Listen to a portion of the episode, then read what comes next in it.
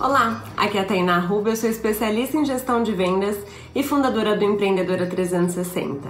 E hoje eu tô aqui para te dizer para você investir na personalização de produtos para o seu cliente. Como assim? Nós temos nossos clientes VIPs, os nossos clientes mais especiais. Esses clientes merecem uma atenção diferente e merecem ser tratados como pessoas mais do que especiais. E uma forma de você trazer isso para ele é você fazer algo personalizado para ele em, no final do ano ou numa data comemorativa. E quando eu falo personalizado, é personalizado mesmo, né? Você pode pintar as iniciais num produto. Eu vou dar um exemplo da 3RS, que é uma cliente minha de mentoria. No meu aniversário, ela me deu um porta porta-joias com o meu nome bordado. Então, é algo também que você pode viver essa experiência, né? Você trazer essa personalização para o seu cliente. Claro, dentro da sua escala e dentro das suas possibilidades e não são para todos os clientes, ele precisa se sentir especial. Então faça ali um ranking dos seus melhores clientes